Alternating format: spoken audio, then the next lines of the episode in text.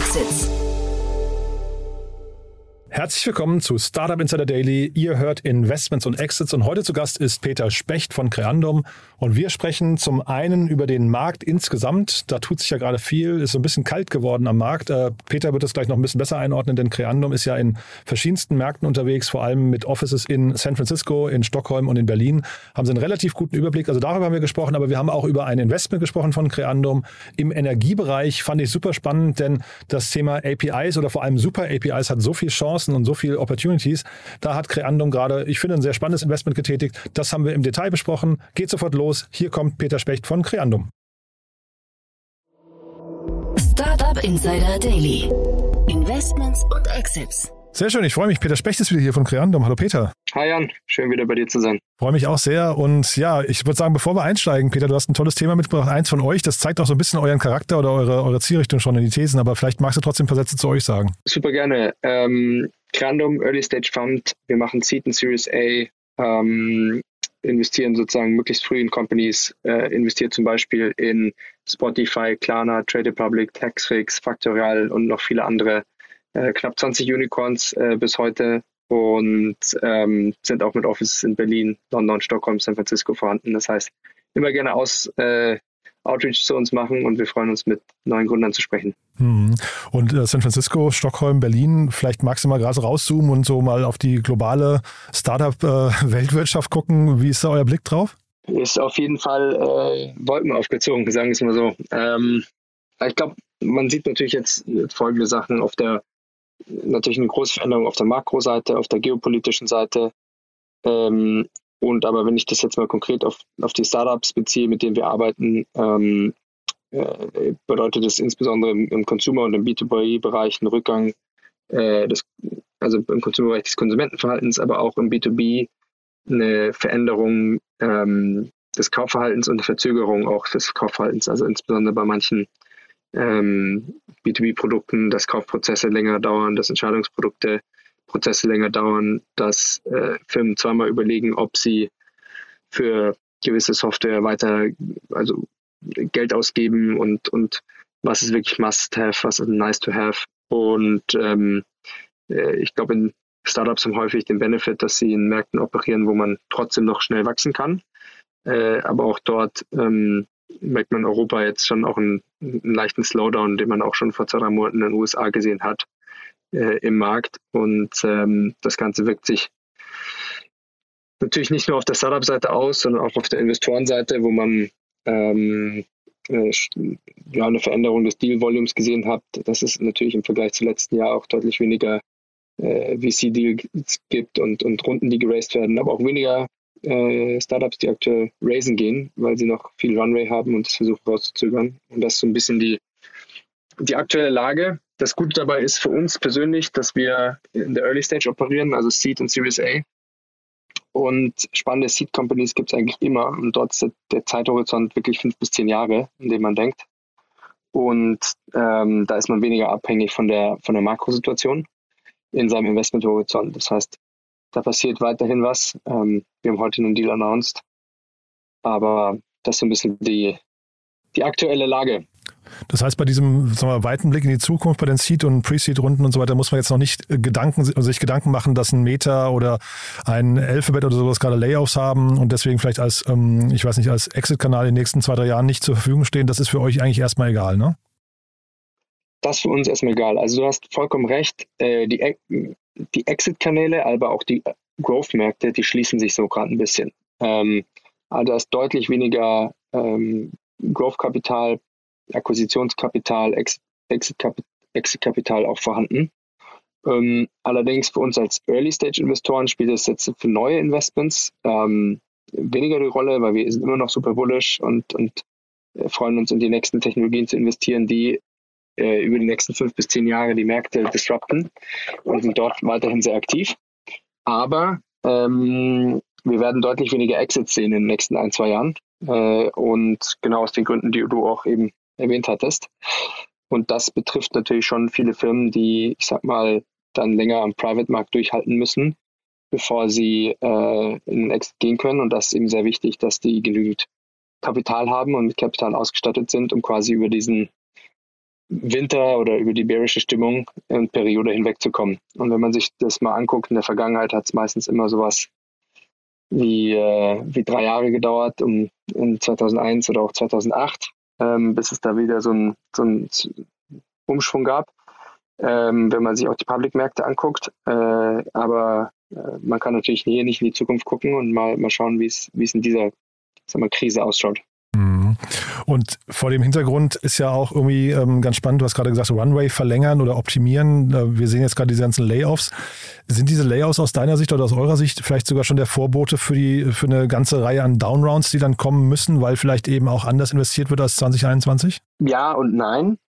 Ähm, dadurch nämlich, dass es kommt, also es kommt da immer auf den individuellen Case an. Es gibt manche Companies, die werden Schwierigkeiten haben, wirklich in ihre Bewertung überhaupt reinzuwachsen. Das sind insbesondere Märkten, wo äh, Bewertungen zu, zu sehr in die hochgetrieben worden sind oder höher, höher getrieben worden sind oder individuelle Startup-Runden, die extrem hoch waren.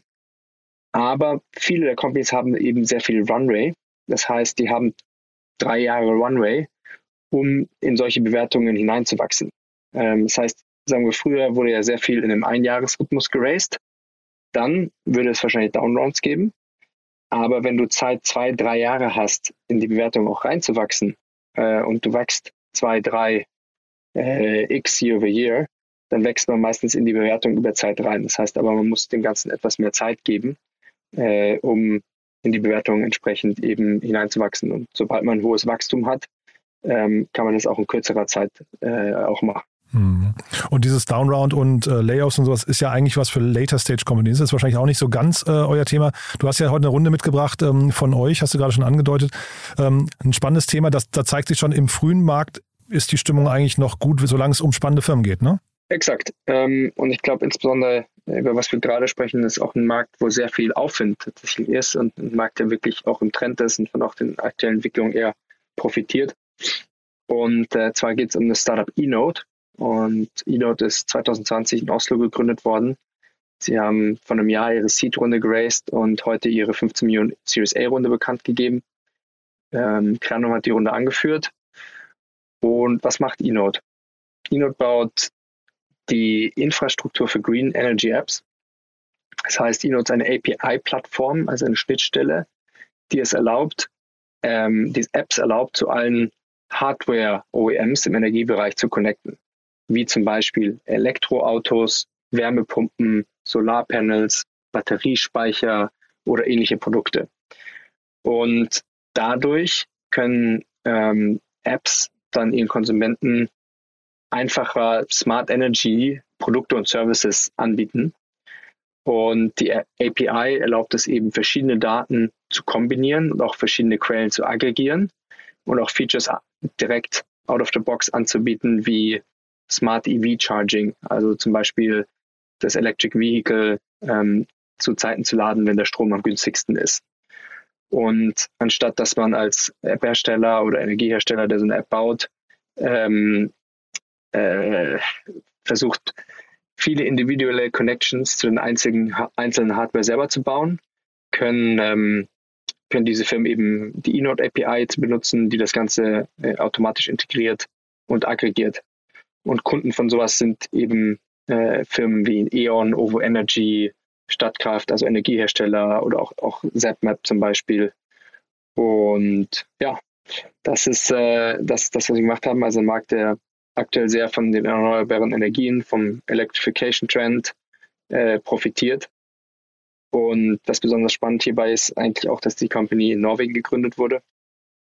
Da das äh, zwar ein man denkt ja, Norwegen ein kleineres Land, ein kleiner Markt ist, aber ein besonders relevanter Markt im Energiebereich ist, ähm, äh, wo 10 Prozent aller elektrischen Fahrzeuge äh, weltweit heutzutage in Norwegen verkauft werden. Und Norwegen, ja, und Norwegen deckt 98 Prozent seines Energie Energiebedarfs äh, bereits durch erneuerbare Energien. Also ich sag mal, der perfekte Markt, um in die Zukunft zu gucken und ähm, so ein Produkt auch schon einzuführen.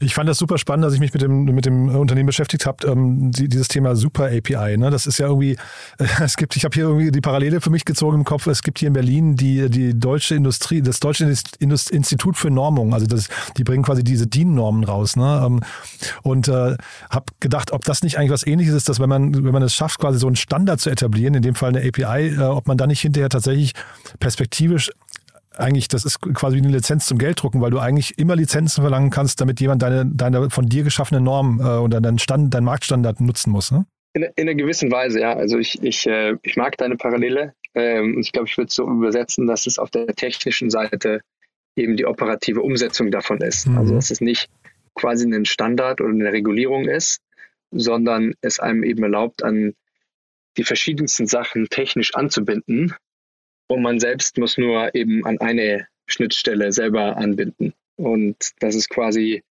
der, der Super Translator, der einen an 30, 40 verschiedene Sachen eben anbindet. Ähm, und man selber muss nur eine Sache anbinden und nicht mehr an, an 30 einzelne äh, Verbindungen. Genau. Ich habe nur wegen dem Geschäftsmodell gedacht, ob das nicht wirklich raffiniert ist. Man, man setzt sich quasi auf den Standard, sitzt dann quasi in der Mitte und jedes Mal, wenn, wenn jemand über die Brücke möchte, klingelt das Kassenhäuschen. Ja, genau. Also ich meine, äh, das ist ja häufig auch bei APIs der, der Fall, dass eben nach Anzahl, also nach Anzahl von Transaktionen ähm, äh, gecharged werden kann. Oder eben auch als, man kann es natürlich auch als Flat, ähm, Flat Subscription Fee chargen. Äh, so das geht natürlich auch. Wie, wie kommt man auf so eine Idee? Also wer hat da welches Problem erkannt? Vielleicht können wir kurz mal über die Founder reden, was so deren Background ist, weil das ist jetzt für mich keine Idee, die sich total, was nicht so aufzwingt. Ja, aber jetzt bin ich natürlich auch nicht in dem Markt zu Hause. Also die Gründer haben selber ähm, äh, schon mal erfolgreich vorher gegründet, haben äh, einen, ich sag mal, relativ starken Produktfokus auch als Background gehabt und ähm, sich aber selber einfach tiefer auch mit dem Markt ich mal beschäftigt. Der, äh, Hendrik war Co-Founder von Alba Technologies davor und äh, davor als Berater tätig gewesen. Und ähm, Torwald war der Founder von Fotoroulette und eben als Consultant bei BCG, haben sich dann aber ähm, sehr stark in den Energiemarkt eingegraben und sind dort eben auf diese, auf diese Idee gekommen und zusammen noch mit dem, äh, mit dem CTO, der hier die technische Seite abgedeckt hat, ähm, äh, sind sie auf die Idee gekommen. Wie tatsächlich die Gründungsstory war, äh, weiß ich tatsächlich nicht, wer als, wer als erster damit hochgekommen ist und, und was der genaue Background davon war. Sie haben auf jeden Fall auf Ihrer Webseite, ich mag so Vorher-Nachher-Bilder, ne? so diese Gegenüberstellungen, sehr, sehr plakativ, wo Sie einfach sagen, with in Note oder without. Und das ist, ähm, finde ich, sehr, sehr smart gemacht, weil es sofort die quasi die, die Stärke auf den Punkt bringt. Wenn sich das jetzt so durchsetzen lässt, das wäre jetzt vielleicht die nächste Frage, was müssen die jetzt genau tun? Also die haben ja eine Reihe an äh, populären Logos, so wie StatCraft oder, oder E.ON schon bei sich auf der Seite, aber was müssen die jetzt tun, um quasi dieser Standard zu werden? Ähm, ja, Kundengewinn. ähm, ja, aber ist das ein harter also, Wettbewerb oder, ähm, oder rufen die einfach an und, und die Leute reißen ihnen das aus der Hand, weil es quasi keine andere Lösung gibt und man freut sich, dass es endlich einen gibt, der das macht? Ich glaube, du sprichst dir was an, was wir insbesondere attraktiv fanden auch bei diesem Investment, ist eben, dass es eine sehr hohe Nachfrage danach, danach gibt, dass die auch sehr viel Inbound-Nachfrage äh, bekommen und ähm, dass der Markt aktuell noch relativ schwach besetzt wird und die in Europa aktuell den First Mover Advantage haben, also äh, kaum Konkurrenz in Europa jetzt haben. Es gibt einen Player, ähm, Smartcar, der, der an einem ähnlichen Thema in den USA arbeitet, aber hauptsächlich fokussiert auf Electric Vehicles. Und eNote ist dort horizontaler und etwas breiter aufgestellt. Ähm, aber das war eine der Sachen, die wir besonders attraktiv fanden, dass es eben noch sehr viel Whitespot hier gibt und die Möglichkeit, als First Mover ähm, auch einen Leader in dem Bereich, äh, in dem Bereich zu bauen. Ist das, ähm, wäre der Vergleich falsch zu sagen, es gibt ja so, so Unternehmen wie FinLeap Connect oder so, solche ne, in dem Finanzsegment, dass man eben versucht, so eine Art Backend-Standard zu sein äh, und, und ähm, Bank Bankentransaktionen zu ermöglichen. Ist das ein Vergleich, der hier passt oder würdest du sagen, das ist nochmal was ganz Eigenes? Ähm, doch, passt sehr gut. Ich glaube, äh, sehr prominentes Beispiel äh, ist so ein bisschen zu sagen, dass eNote das Plate äh, für den Energiebereich ist und Plate ist quasi die One API für, für Open Banking, äh, die im Fintech-Bereich sehr bekannt ist.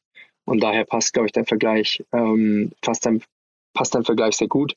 Was bei Inode sehr spannend eben ist, dass eben äh, sehr horizontal ausgerichtet ist und man eine sehr breite Bandbreite hat an unterschiedlichen Use Cases, die man hier über die Zeit entwickeln kann und auch noch über das, was wir jetzt äh, aktuell hinaussehen, dass man dort in der Zukunft auch noch, noch breiter gehen kann, noch verschiedene Apps und, und ähnliches.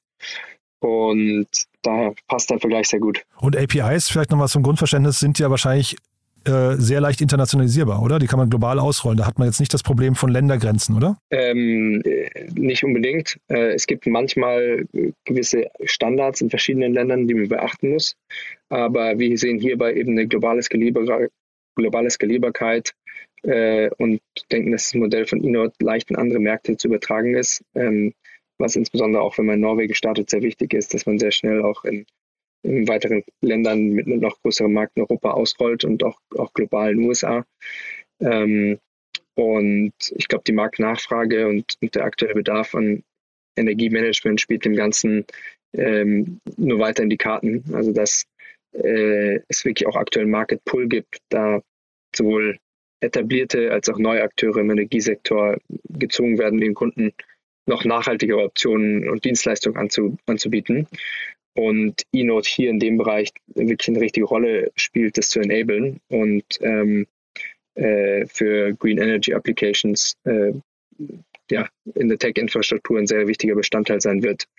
Und das äh, sollte es Ihnen hoffentlich erlauben, äh, auch Internationalisierung äh, gut und schnell voranzutreiben. Mhm. Dann vielleicht nochmal zurück zu euch oder zu dir, Peter. Wenn jetzt jemand sagt, wir machen mit unserem Startup das Plate für und jetzt kommt irgendeine Branche, was würdest du sagen, was sind die, die Branchen, mit denen du dich gerne auseinandersetzen würdest in so einem Segment? Habe ich nichts dazu. Ähm, nee, weil ich sage immer als VC, ich werde immer ganz, ganz viel gefragt, Peter, in welchem Bereich soll man gründen? Und dann sage ich immer, VCs sind eigentlich immer die schlechtesten zu fragen, in welchem Bereich du gründen musst, weil man guckt sich so viele verschiedene Bereiche an und ist so häufig damit auch beschäftigt zu sagen, nein, und deshalb konnte etwas nicht funktionieren und, und dieser Markt hat ein Problem.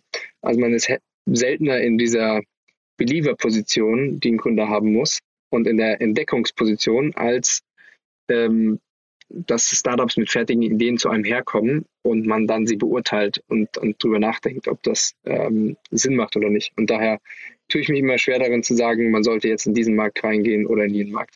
Ja, ich dachte nur, dass vielleicht jetzt gerade hier drängt sich auf, dass man sagt, es gibt noch andere Bereiche, wo eine API irgendwie fehlt und, und ne, hätte sein können, ihr habt das intern mal besprochen, aber es ist ja, glaube ich, immer dieses Thema Founder Fit oder Founder Market Fit oder Founder Business Fit, ne? Der, den, den kann man wahrscheinlich auch gar nicht richtig antizipieren. Da muss man wahrscheinlich immer warten, bis einer zur Tür reinkommt und sagt, ich habe eine Insight und dann sagt man vielleicht, na, denk doch mal über das Plate-Modell nach, ne? Äh, ja, absolut. Äh, und ich glaube, sowas wie ein Unique Insight zu haben, ist, ist was, was wir immer suchen und nach dem wir gucken. Ähm, und wenn jemand damit einkommt und die, ja, idealerweise noch Industrieexpertise hat, macht es natürlich besonders viel Spaß. Super. Dann hoffe ich, der eine oder andere oder die andere hat zugehört und äh, meldet sich, Peter. Haben wir für den Moment was Wichtiges vergessen? Ich hoffe nicht. cool, ich glaube auch nicht. Dann lieben Dank, dass du da warst und bis zum nächsten Mal, ja? Danke, Jan.